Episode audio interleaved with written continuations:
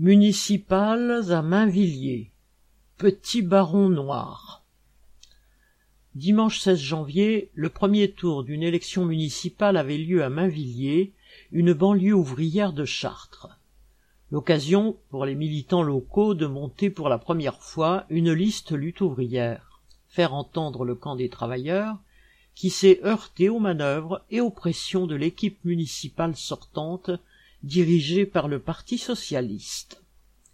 Le PS avait visiblement très peur de perdre cette dernière mairie de gauche, entre guillemets, dans l'agglomération chartraine, et les postes allant avec.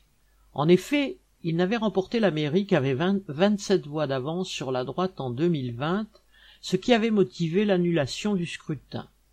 Dans ce contexte, la présence d'une liste ouvrière constituée d'employés, de femmes de ménage, de chômeurs, semble avoir affolé le PS.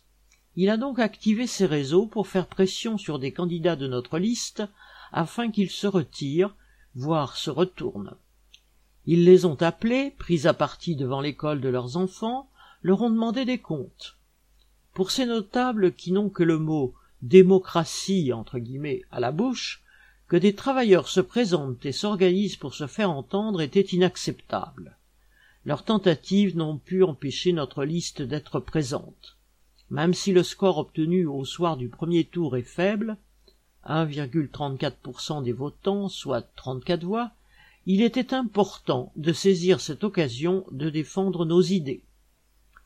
Correspondant Hello.